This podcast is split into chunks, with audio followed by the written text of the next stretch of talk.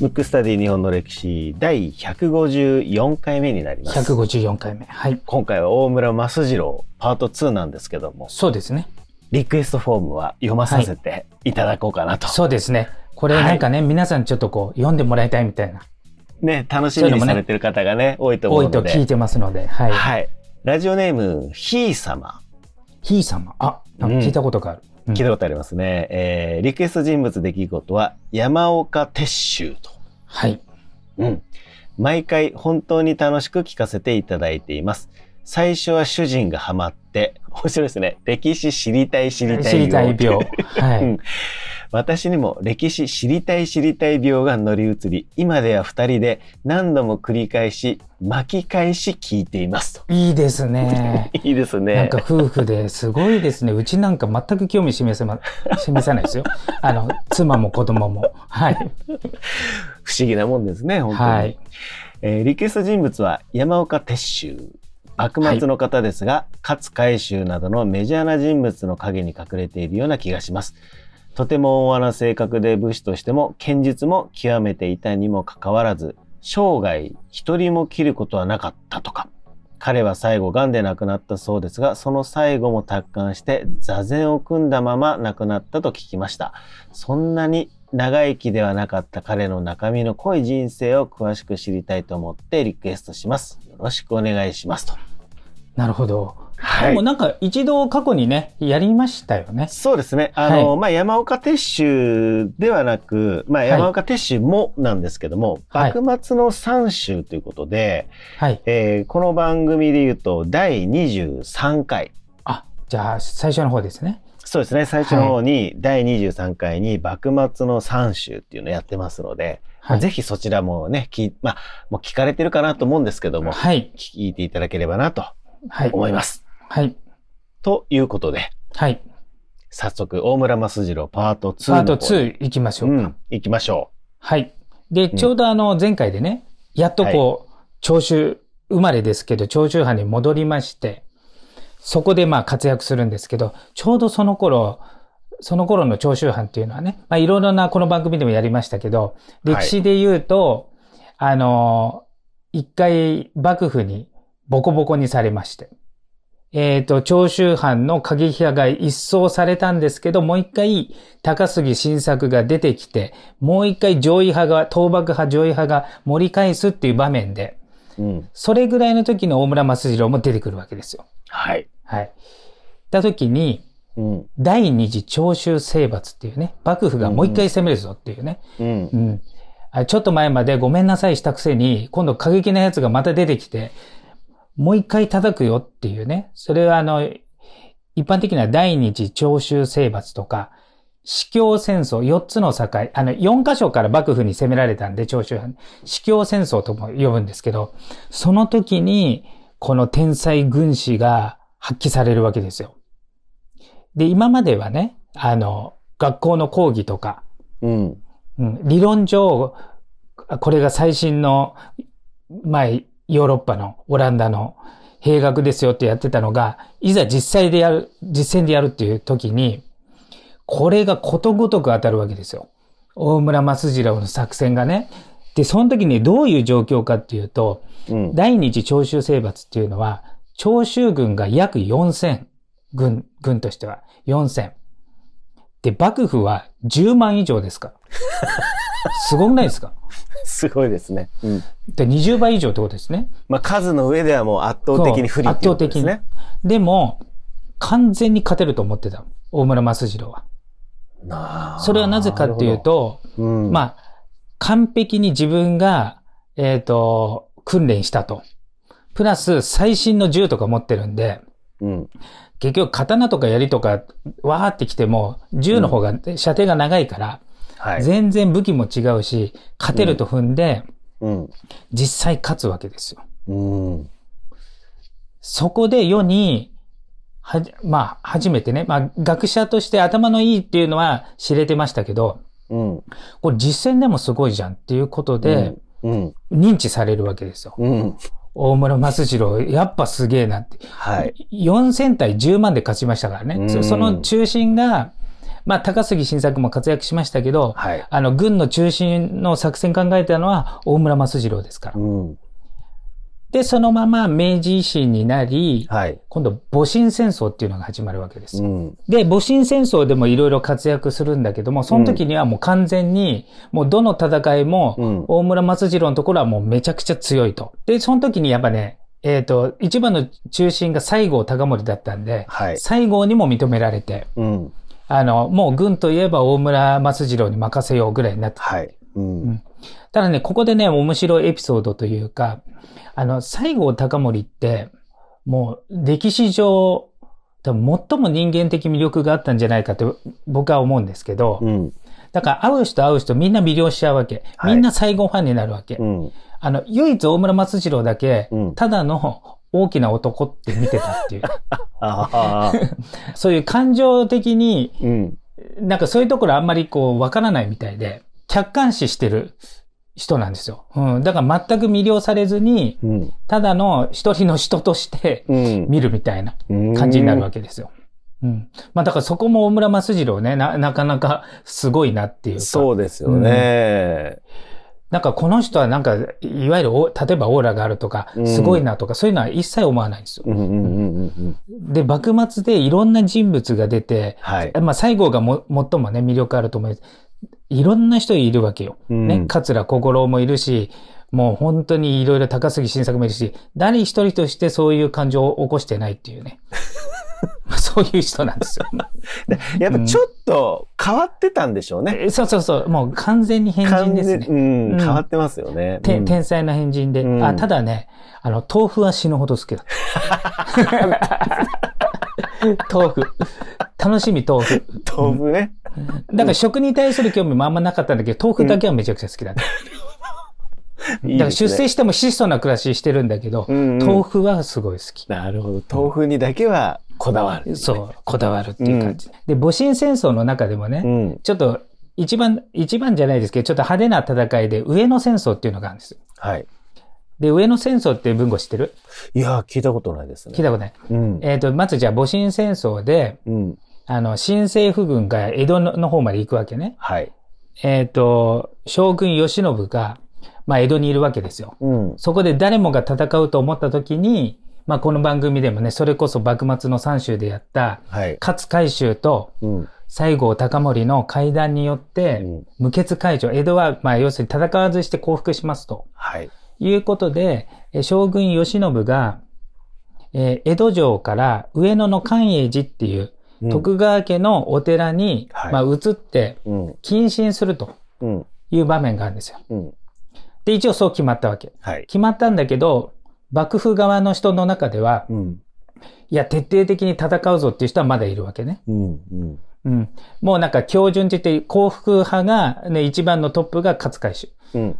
で、でも戦うぞっていうのが、まあ、この番組でやった小栗忠正とか、はい。榎本武明。うん。うん。小栗は捕まっちゃいましたけど、うん榎本たちは、あの、船に乗って、うん東北、北海道って行くんですよ。はい。、で、上野で、やるぞって言ってる奴らが、将棋隊って言って、うん。一応名目は将軍慶喜を警護するとうん。いうことで、上野の寛永寺に集まったわけ。はい。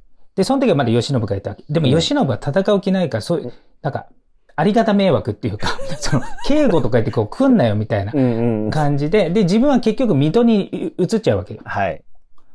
江戸から離れるわけね。うん。でも残った将棋隊は、じゃあやるぞってなってて、うん。で、新政府軍も、戦っちゃうと江戸の町がね、人口も多いし、うん。ぐちゃぐちゃになって、で、新たな、例えば明治政府になった時もぐちゃぐちゃから立て直すの大変じゃない？はい。だから戦いたくないわけ。うん。うん。けどちょっと、まあ要するにちょっと生きがってるわけ。もう絶対こう、なんか降伏しねえぞっっていう感じでね。それで上野で立てこもってて、うん。で、えっ、と、新政府軍の中でも対立するわけ。うん。あの、早期に叩きのめす。うん。将棋隊をやっつける。上のね、戦いを持ってる人たちをね、やっつける派と、もうちょっと待って、時間が経てば自然に、まあ収まるんじゃないかって言って、うん。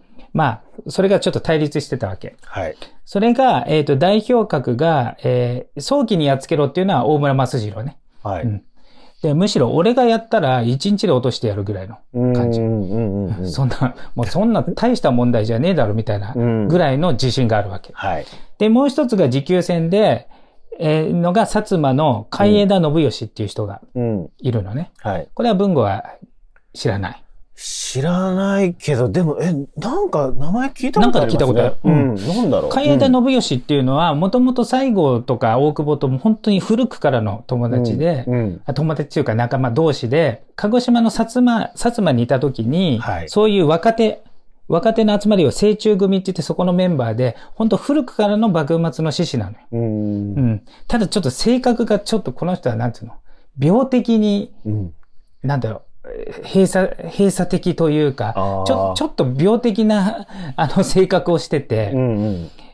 あの、昔の名前は有村俊斎って言って、うんいう名前。うん。うん、有村俊斎って言って、その弟が、あの、井伊直輔を殺した桜田門外の変で、うん襲った側の一人だけ薩摩藩士がいて、うんそれが弟なわけ。あ、そうなんですね。うん。うんうんうん。で、有村俊さんっていう名前からと、あの、明治になって、あの、海枝信義って名前になってて。うん。で、その彼がものすごくプライドも高いし、うんずーっと獅子、幕末の獅子で、最近ポットでの出てきた大村松次郎なので言うこと聞くかよみたいな感じでうん対立したんだけど、はい。そこが、で、一番のボスはやっぱ西郷なんで、うんあの、新政府軍ね。うん。で、西郷がすごいのは、あの、同じ薩摩藩の、しかもずーっと昔からの仲間の、海枝信義ではなくうて、ん。大村案を取ったわけよ。うんうんうんで、その時に、うんやっぱり大村益次郎も、ちょっと、まあ、コミュ障だし、うん空気読めないから、うん。海枝信義に、うん。お前は戦戦知らねえな、みたいな、ちょっとこう、ポロッと、毒入っちゃったわけ。うんこれがね、後々にちょっと影響するんで、あの、また後々、あ、ちょっと後に話しますけど、はい。で、結局大村益次郎がう、ん。他の人がどうしようどうしようって、あの、人数的にはう、ん。同じぐらいの人数だった、最初は。はい。けど、だんだんだん、将軍慶喜も水戸に行っちゃったりしたから、最後は少なくなっちゃったけど、うん。でも結局、ミッション的には、やっつけないといけないけど、うん江戸の町も守んないといけないから、はい。あの、その、大きな戦いにならないで収めないといけないわけ。うん。でも、大村益次郎はもう自信あって大丈夫だってことで、うん。えっ、と、江戸の、えっ、と、上野の関永寺をはい。三方から、うん。3箇所から攻めて、1個だけ逃げ道を作っといたのね。うん。うん。で、必ずそこに逃げるようにしてて、うん全員が、もう何、つ、捕まるというか、はい。いうようにして、三方から攻めて、うんしかも一番激戦を、うん。あの、薩摩藩にしたわけ。うん。一番、なんつうの、こう、死ぬ確率が高いはいところに。。うん。その時最後に、あの、大村さんって、薩摩すごいところに位置されて、なんか、薩摩藩を殺す気ですか？みたいなこと言ったら、うんうん、そうだよって言ったぐらい。あの、大村益次郎 が。そういうのもあんまり気にしないっていう。気にしないんですねこ。コミュニケーション障害なんで、そのまま思った通り言っちゃうっていう。うん。うん。うん。それと、えっ、と、佐賀藩っていうのがね、うんあって、だから、薩摩、長州、佐賀の藩が主だったもので、うん3カ所で攻め、攻めるわけ。はい。上の戦争って。うん。で、佐賀藩って、あの、鍋島関宗っていう殿様の、その人が当時、世界最高峰のうん大砲、うん。アームストロング砲っていうのをうん持ってた。佐賀藩が。うん。世界でもまだ少ないのよ。はい。これが一番強力な、あの、大砲なわけね。うん。それを、もうぶっ放すは、もう大村の作戦でね。うん。だからもう結局瞬殺で半日で落としたわけ。ああ、すごい。それでいて被害も最小に抑えて、うん。結局あんだけどうしようどうしようと伝えてたのが、うん。半日で収まって、しかも自分は江戸城にいて前線に行かなくて、うん。時計見ながら、あそろそろ終わる頃だなっていう、全部が計算通りに行ったわけ。うん。それぐらいの天才なんです。すごいなで、半日で壊滅してう、んしたらもう、それ全部考えたのは大村益次郎なんで、はい。さらにもうみんなが、うんもうこれは軍事のことは大村益次郎だなってことで、うんで、戊辰戦争が終わり、明治の世の中になった時に、はい。えーじゃあ陸軍は大村益次郎に任せましょうっていうことで、いろいろやってたんですけど、うん。で、大村益次郎ってもともと自分も医者だし、あの、武士が役に立たないっていうか、まあ、長州ってもともと騎兵隊っていうのをね、高杉晋作が作って、うん。あの、武士に限らず、あの、隊に入りたい人でやりましょうっていう、まあ、全員が軍隊みたいなね。うん。で、大村松次郎の理想は、あの、徴兵制で、国民が全員、あの、兵隊になるとうん。いうのを理想と掲げてたけれども、はいそうすると武士の特権がなくなっちゃうわけ。うん。武士だけが戦える世の中から、みんながなっちゃうと武士が威張れなくなっちゃうってことで、武士から猛反発食らってたんだけれども、そんなの気にするタイプじゃないから、うん、そうですね。ゴリゴリ襲うぞってなってた時に、うんうん。ここで出てくるんですよ、あの、海江田信義が。はあ、はあはあはあ、これがずーっと恨んでて、うん。大村松次郎のことをコケにされたんでね。うん。で、結局、この人がそそのかした、うん。今でいうテロリスト、はい。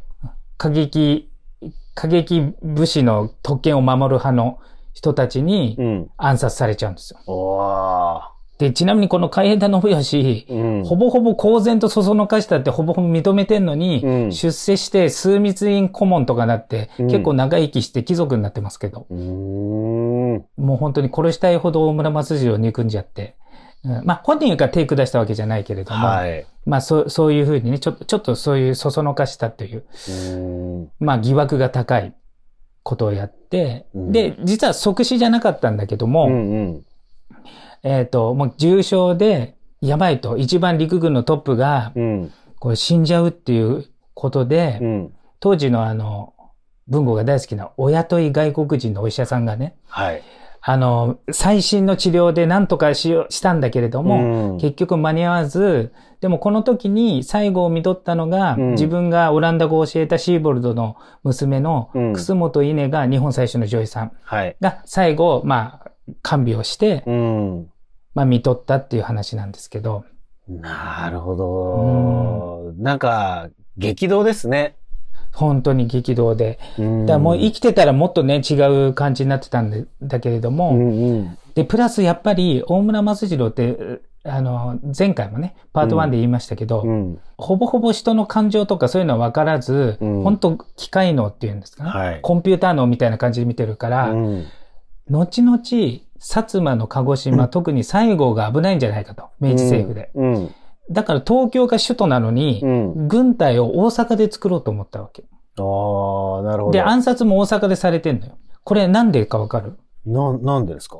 だから薩摩、西郷がうん鹿児島で反乱を起こす可能性があるから、東京からだと遠いから、うんうんうん。大阪に作っとけばすぐ潰せるってことで、西南戦争が起きるんじゃないかという予知というか、分かってたっていう。まあ実際に起きたってことですもんね。起きて、うん。でも大村が、あの、ちゃんと九州にも、うん。あの、新政府軍の部部隊を作ってたし、うんちゃんと対策ばっちり、あと後継者もうんちゃんと決めてて、その人にも同じ作戦をやれとうん言ってたんで、まあ結局転覆せずに政府がうんそのまま行ったっていう話ですけど。なんかもう、計算づくだったそうっていうそうそうそうことですね。そうなのよ。ただ、その、うんテロに関してはね、すごい忠告されてたわけ。やっぱり、あの、公然と、うん。あの、煽ってたからね。はいあの、海江田信義が。うんうんうんけど、やっぱりそういうのはあんま気にしなくて、うん結局やられちゃって、あとね、こぼれ話的に言うと、うん。あの、この番組でも何回か前にやって、え西園寺金持ちっていうのがはい。いるんですけど、はい。この人が、あの、陸軍にいた時、うん大村益次郎のことを、まあ、尊敬してて一緒にくっついてたんだけど、うんその暗殺当日に会う約束だったのが、うん。なんかね、キャンセルしたのよ。それで命拾いしてるの。えそれで後え。々総理大臣になってる。うん。不思議なもんですね。不思議なもんで。なんか、本当に、ただ単純にキャンセルだったのか、うん情報があったのかね。そうそうそうね。それはちょっとあれだけど。ええうん。あと、徹底的な、あと、合理主義者だし、オラオランダとか学んでるから、そういう人って、福沢諭吉もそうだけど、うん。もうそんなの上位とかできないからすぐ開国だみたいな、なんつうの、うんうん西洋を取り入れようと方に行くのに、一番オランダ語のうん。軸頭までなってんのに、うん。最後まで上位だったわけ。うん。おもうなんかやっつけるぞ外国をって思ってて、それでね、福沢諭吉とはね、やっぱちょっと合わなかったんでね。ああ、まあうんそうなりますよね。うん。うん。で、西洋式の軍隊とか銃とか輸入するのに、常に自分は絶対洋服着ないって言って着物だったとか、まあすごい変人なのよ、やっぱとにかく。うんうんうんうん。あとはね、今の靖国神社のところに大きな銅像が多分、あの、銅像の中では日本で一番でかいのかもしれないはいはい。やつが、うん。靖国神社に立ってるのよ。うんうんで、あれはなんで立ってるかっていうと、大村益次郎が、こう、戊辰戦争でうん。亡くなった、戦死したり、亡くなった人を慰霊するために作ったのが靖国神社の始まりなんで。ううんん。それで、そえっ、と、まあ、陸軍のトップでもあったし、はい。あの、作りましょう、靖国神社を作りましょうって言ったんで、うん銅像が立ってるんですよ。あそこに。なるほど。なんか本当にもう、軍事の、軍事のなんて言うんですか？あのー本当に創始者というかね。そうそうそう。戦略、戦術の天才というかそうい。うことなんですね。うんいやーなんか、あといろいろあの脱線したあの、楠本稲の娘とかね、高子とか、うんあの写真とか残ってますので、そうですぜひね、ね。見てもらいたいな。うんうん。あと途中でね、出てきた、例えば、うんうん尾形公安に関しては、この番組に言うとは第84回ですし、84回、はい。はい。伊達宗成に関しては117回ですね。117回、うんはい。で、西園寺金持ちに関しては120回です。じゃあ結構いろいろね、あの、うんこの話を聞いてまた遡ってそこの聞いていただければ、そうですね。ちょっと複合的にうんうんうんうん。見れるかなと。今回のテーマは、大村益次郎パート2でした。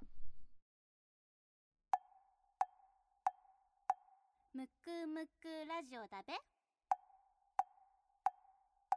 むくむくラジオ食べ？むくむくラジオ食べ？